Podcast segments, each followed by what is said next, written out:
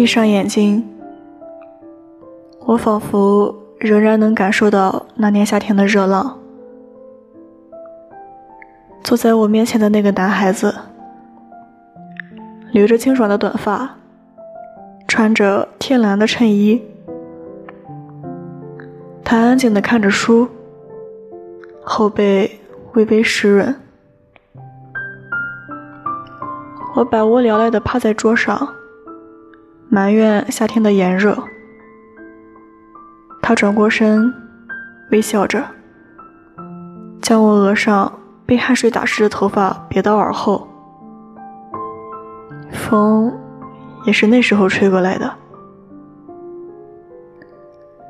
后来我想，年少的喜欢，就该是那一阵风，有着温柔的力量。让人心旷，令人微醺。